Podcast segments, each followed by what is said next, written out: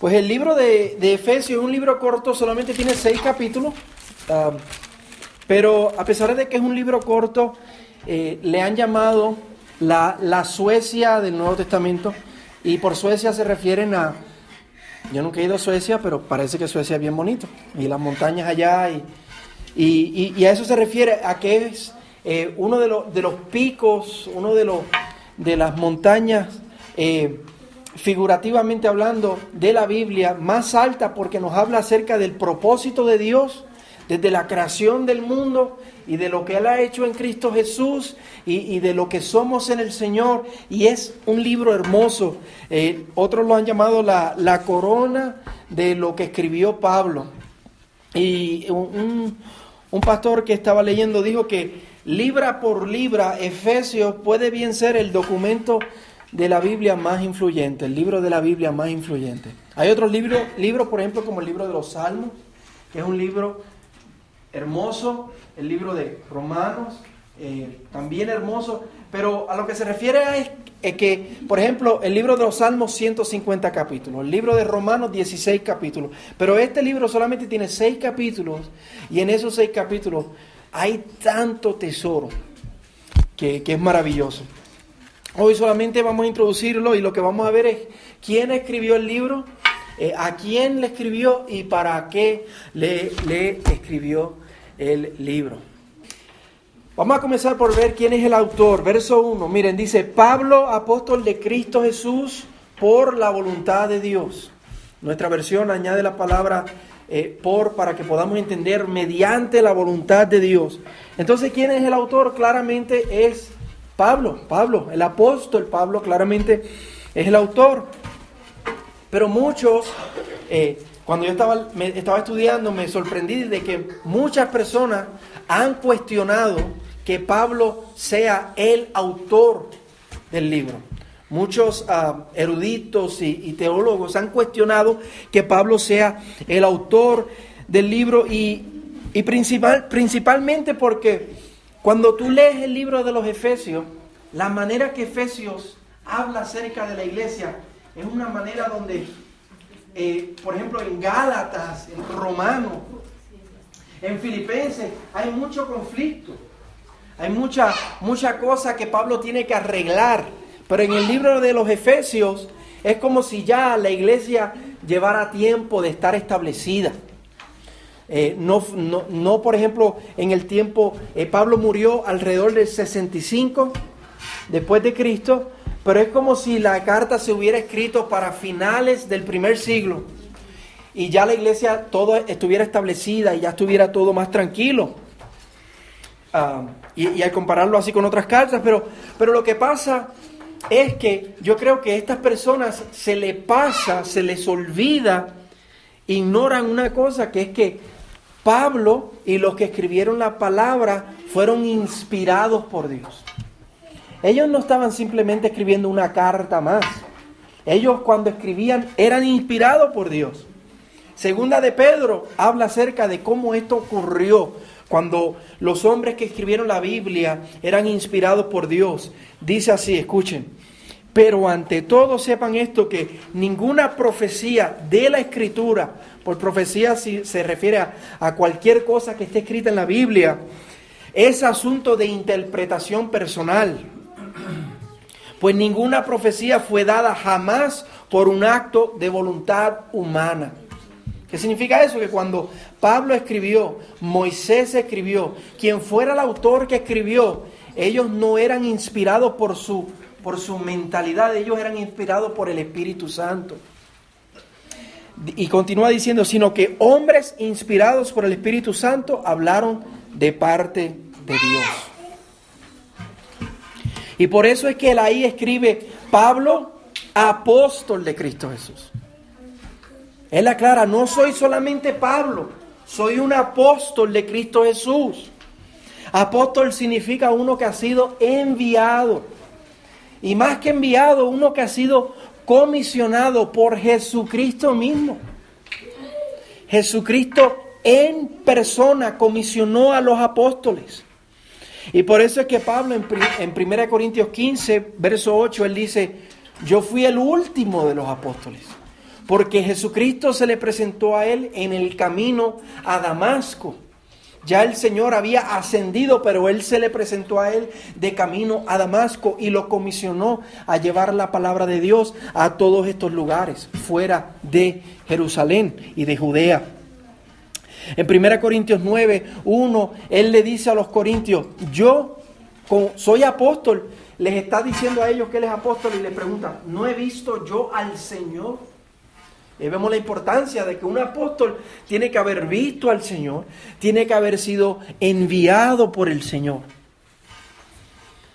Por eso es que él añade, apóstol de, de, Cristo Jesús por la voluntad de Dios. No es mi voluntad. Yo no estoy hablando aquí eh, de mis ganas, yo estoy hablando de parte del Señor. Él les está dando un aviso, les está advirtiendo que Él lo que va a escribir de ahí en adelante es inspirado por Dios. Es palabra de Dios. Esto es a lo que Jesucristo se refería en Juan 16, cuando él le estaba hablando a los discípulos acerca del Espíritu Santo y les dijo, aún tengo muchas cosas que decirle, pero ahora no las pueden soportar. Pero cuando Él, el Espíritu de verdad, hablando del Espíritu Santo, venga, Él los va a guiar a toda verdad, porque no hablará por su propia cuenta, sino que hablará todo lo que oiga y les hará saber lo que habrá de, de venir.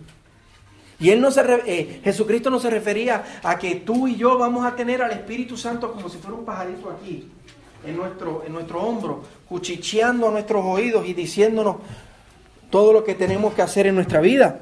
No, él lo que estaba diciendo era que hombres inspirados por Dios iban a terminar de decirnos lo que teníamos que saber, la palabra de Dios. Y no cualquier, no cualquier hombre, sino a los apóstoles. Y ya esto ocurrió, hermanos. Ya esto pasó.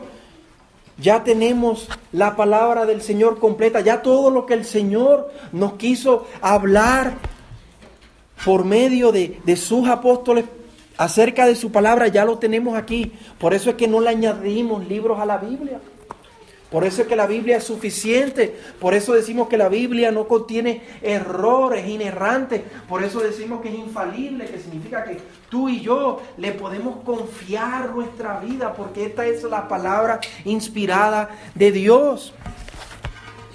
Mire, vayan al capítulo 3 para que vean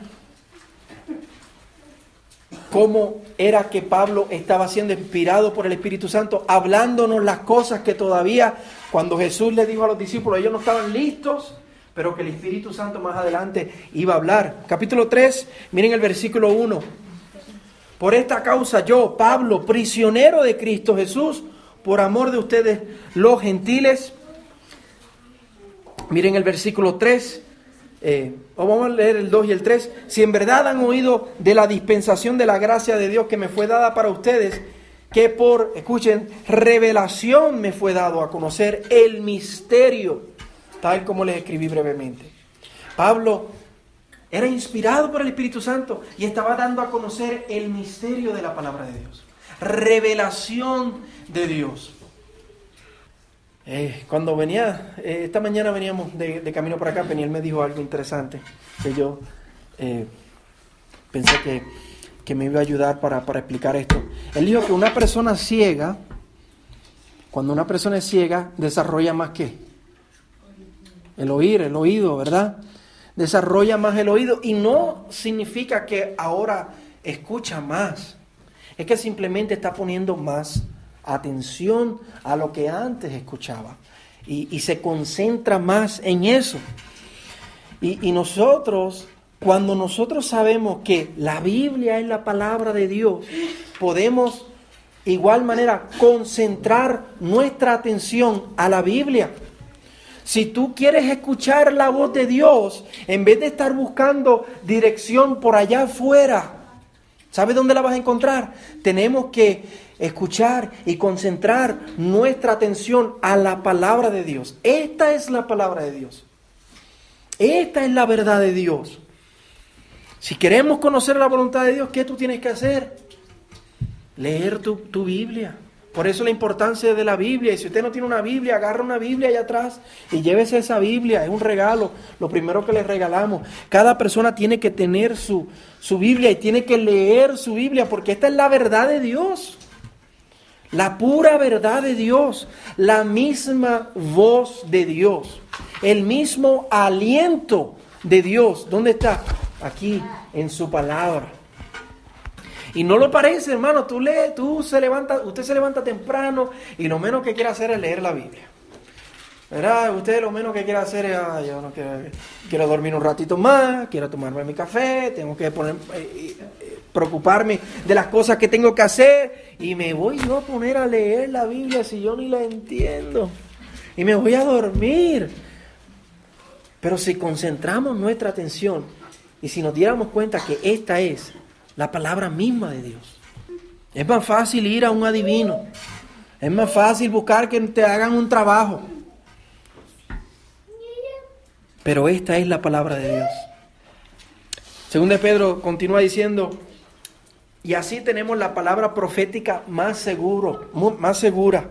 Usted quiere una palabra profética, esta es la palabra profética más segura a la cual ustedes hacen bien en prestar atención como a una lámpara que brilla en el lugar oscuro hasta que el día despunte y el lucero de la mañana aparezca en sus corazones. ¿Qué dice eso? Hasta que Cristo vuelva, tu nariz y mi nariz, ¿dónde tiene que estar? Aquí adentro. Nuestra atención, nuestra concentración en la Biblia, porque es la palabra del Señor. No me gusta leer. A mí tampoco me gusta leer. A veces me duermo leyendo. Pero es la palabra de Dios. Tenemos que leerla. Y eso es lo que Pablo está diciendo aquí. Al prepararse a escribirle a los Efesios, le está diciendo, yo soy Pablo, yo soy comisionado. Lo que yo le voy a hablar es la pura palabra de Dios. Así que nosotros con expectativa no tan solo hoy, sino de aquí en adelante. Vamos a, esperar escuchar la voz de Dios, esperar escuchar los misterios de Dios, esperar escuchar la revelación de Dios, la profecía de Dios que hay en este, que hay en este libro para, para nuestras vidas. Ok, ahora vamos a ver a quién Pablo le escribe. ¿A quién le está escribiendo la carta? Final del verso 1 lo dice, a los santos que están en Éfeso y que son fieles en Cristo Jesús. Vemos que le está escribiendo la carta a la iglesia de Éfeso. Si usted quiere aprender acerca de la iglesia de Éfeso, y se los recomiendo porque vamos a estar estudiando esto varios domingos, varios meses, lea Hechos 16, Hechos 19 y Hechos 20. Y puede ahí escuchar acerca de la historia. Pero también eh, eh, los que les mencioné que cuestionaban la, que Pablo había escrito este libro, también cuestionan que se lo haya escrito a, a los efesios. Algunos cuestionan que este libro se le haya escrito a los efesios y por dos razones principales. Primero, porque en algunos manuscritos antiguos esta es la Biblia que usted y yo eh, tenemos, pero, pero la Biblia nosotros la tenemos hoy de, manuscritos antiguos del siglo II, del siglo III, del siglo, siglo IV. Y no tan solo es un manuscrito, hay muchísimos manuscritos. Y se siguen encontrando en diferentes lugares manuscritos viejísimos. Y se comparan. Y así como nosotros llegamos a la traducción de la Biblia que tenemos hoy. Algunos manuscritos no incluyen Miren el verso final donde dice, a los santos que están en Éfeso. Algunos manuscritos solamente dice, a los santos y que son fieles en Cristo Jesús. Esa es una razón. La segunda razón por la cual eh, cuestionan si esta carta se le escribió a los Efesios es porque una carta que no contiene mención de gente personal. Si se, acuerda, si se recuerda la carta a los filipenses, Pablo le escribía y, mencionaba, eh, le voy a enviar a Epafrodito y a, Timoteo y, y, mándenle saludos a, estos y a aquellos y, Evodia y Sinti, que, que no se peleen entre ustedes, pero aquí él no menciona a nadie de la iglesia. Y lo interesante es que en Hechos 19 dice que Pablo estuvo en Éfeso dos años. Óyeme, tú estás dos años en un lugar y escribes una carta y no mandas, no le escribes a nadie algo personal como él hace en el resto de las cartas. Y lo que se cree es que la carta de esta carta era una carta circular que se le envió a los efesios, pero no tan solo a ellos, sino a las iglesias que estaban alrededor. Por ejemplo, las siete iglesias del Apocalipsis eran de la región de Éfeso, de, de esa región. Y Colosenses 4 habla acerca de posiblemente de esta carta y se dice, lean esa carta también a la iglesia. Entonces él dice que le escribe a los santos y los fieles. Primero, ¿qué significa los santos? Como dijimos la última vez, no se refiere a los santos en el sentido de que son perfectos. Porque tú y yo no somos perfectos y créanme, los efesios tampoco eran perfectos. Es la palabra en griego, agiois. Y seguramente lo estoy pronunciando mal. Pero si usted quiere, abre, si usted, se va hoy y dice, mira, yo sé un poquito de griego, agiois. Significa santo.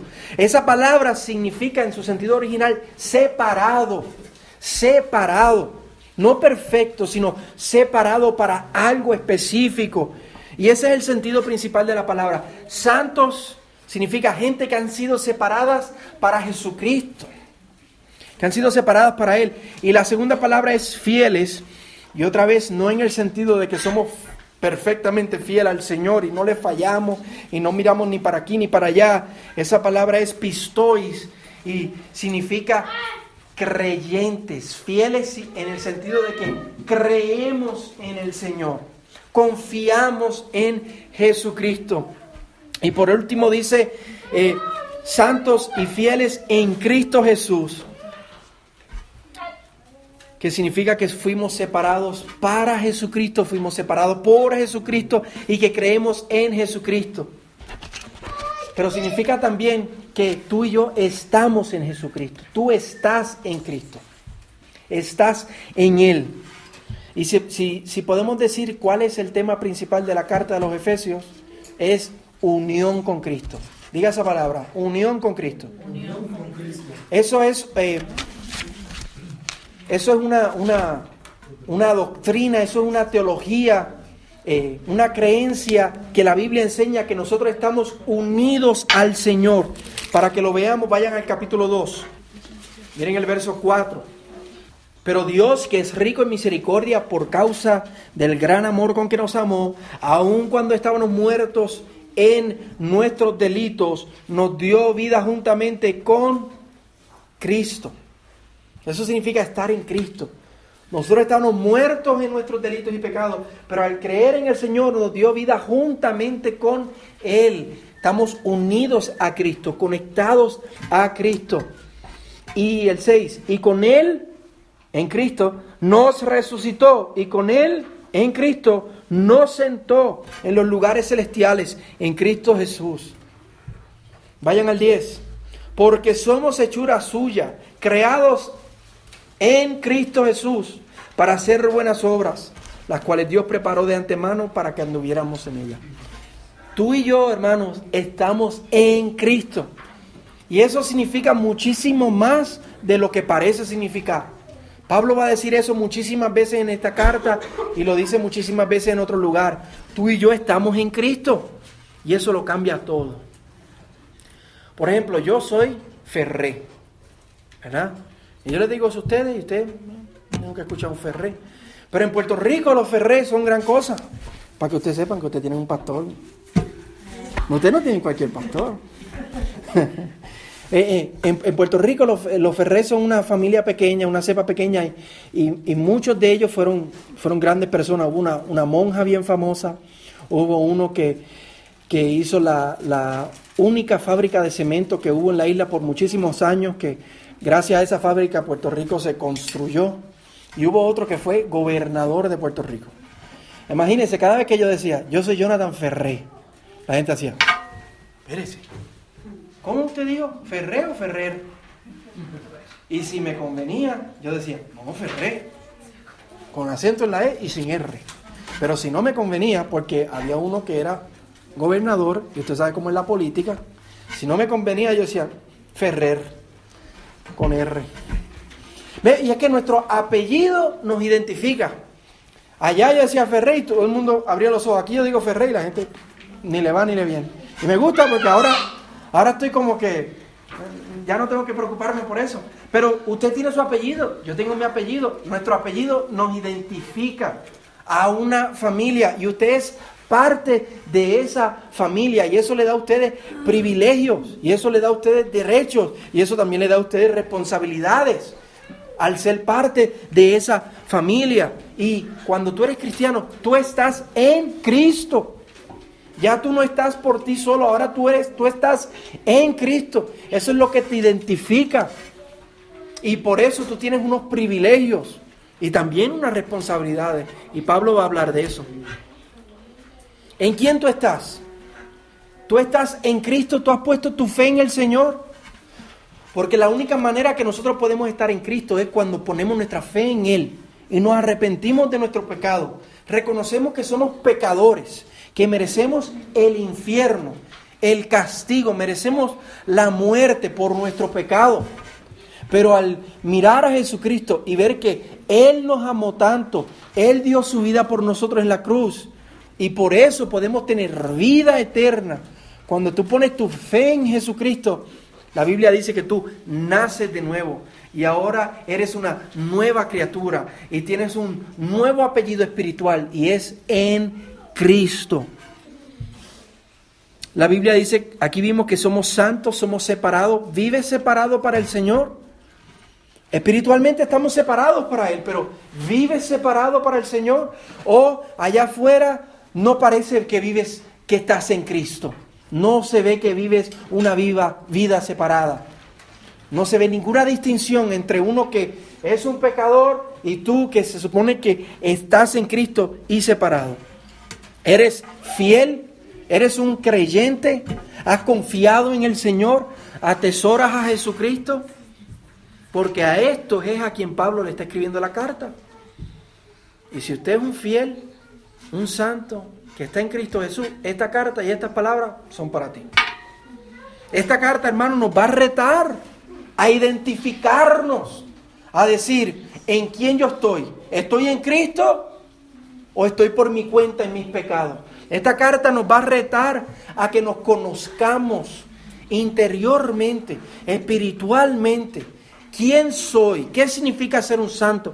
¿Qué significa ser un fiel? ¿Qué significa estar en Cristo? Y esta carta nos va a ayudar a, definirnos, a definirnos cómo vivo mi vida, para quién vivo mi vida, cómo pienso, cómo hablo, cómo hago todo lo que hago. Y ahora vamos a ver por qué les escribe la carta, cuál es su motivo para escribirle la carta. ¿Por qué les escribe la carta? ¿Por qué se motiva a escribirle gracia y paz a ustedes de parte de Dios, nuestro Padre? y del Señor Jesucristo. Gracia y paz a, ustedes de parte de Dios nuestro Padre y del Señor Jesucristo. En el verso, en el capítulo 3, en el verso 1, en el capítulo 4, en el verso 1, dice claramente que Pablo está escribiendo desde, desde dónde. ¿Quién lo vio? Desde la cárcel. Él está escribiendo desde la cárcel. Es más, se estima que la misma, al mismo tiempo que le escribió la carta a los filipenses, que la vimos anteriormente, escribió esta carta también. Estaba en el mismo lugar, en Roma, en la cárcel. Pablo no sabe cuánto tiempo le queda. Él no sabe cuándo lo van a matar. Así que él quiere por una última vez reafirmar a las iglesias.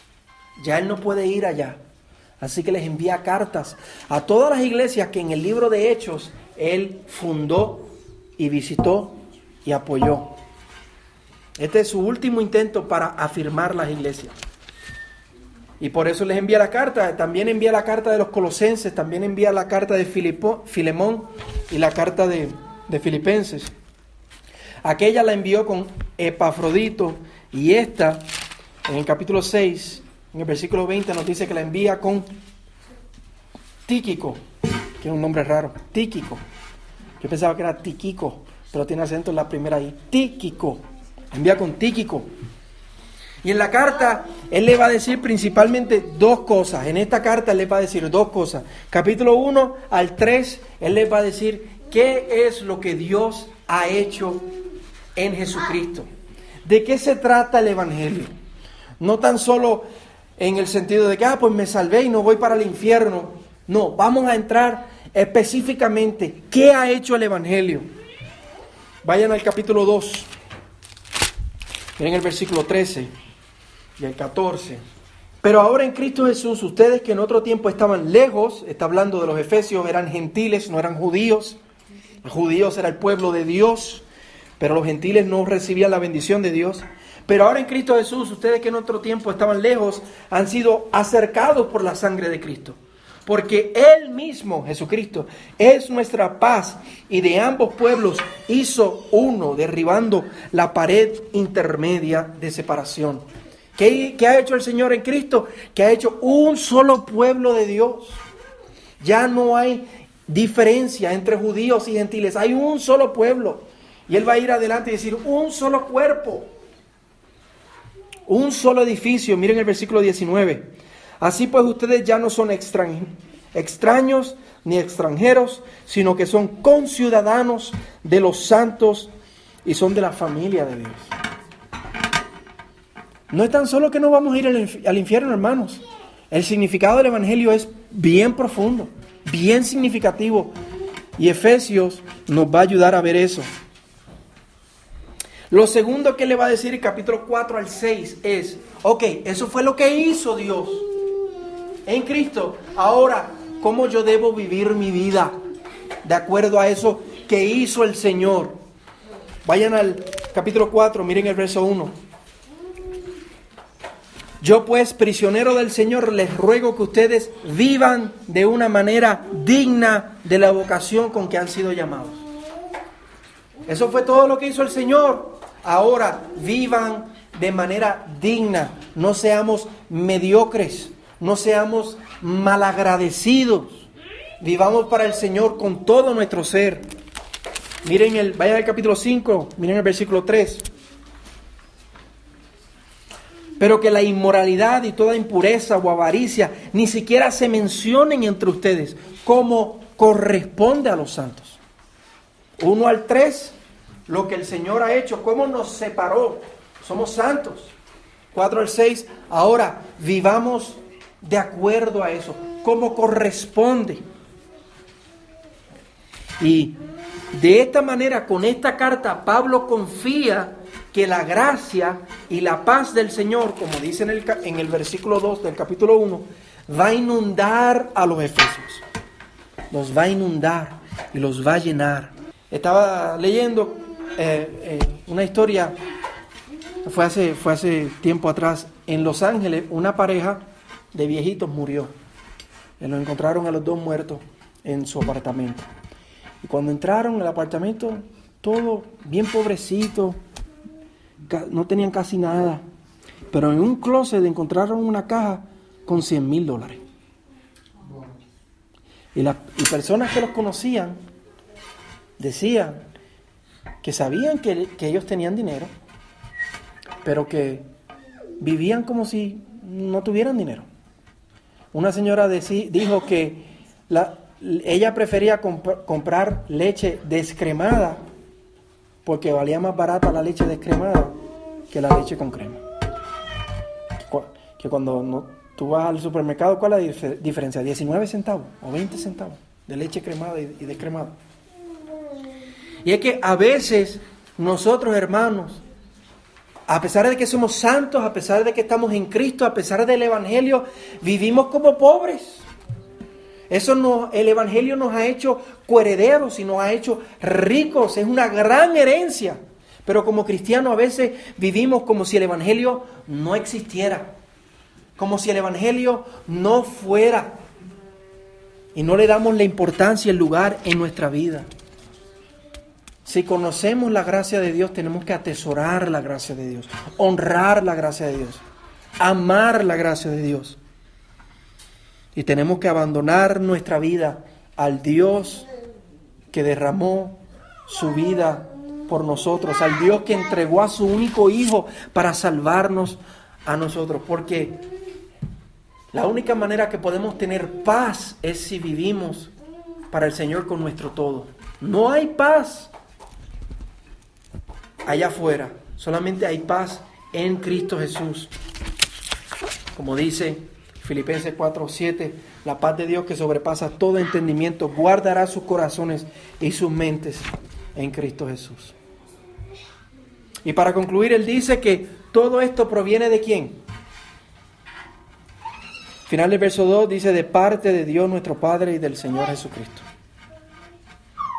Toda gracia, toda bendición, toda paz proviene del Señor. Así que hermano, esta carta nos va a poner contra la pared. Si usted no quiere estar contra la pared, no venga los próximos domingos. Si el domingo que viene no viene, ya sabemos por qué no viene. Esta carta nos va a poner contra la pared para que vivamos para el Señor con nuestro todo, para que no seamos mediocres, para que no estemos viviendo como estos viejitos, como unos pobrecitos cuando tenían un tesoro en, en el closet, en una caja. Tenemos que vivir para el Señor con nuestro todo. Esta carta nos va a poner contra la pared para conocer más al Señor. Nos va a retar a crecer, nos va a retar a no quedarnos igual. Y nos va a retar a honrar el Evangelio con toda nuestra vida. Así que nos espera una gran carta por delante. Amén. Hoy solo vimos la introducción. Les animo a que la lean durante la semana. Lean, son solamente seis capítulos. Pueden, eh, si tienen preguntas, márquenlo, escríbanlo al lado en un papel y me, preguntan a mí. Y, les animo a que nos sigan acompañando los siguientes domingos para, para seguir descubriendo esta carta y así llenarnos de la gracia y de la paz del Señor. Amén.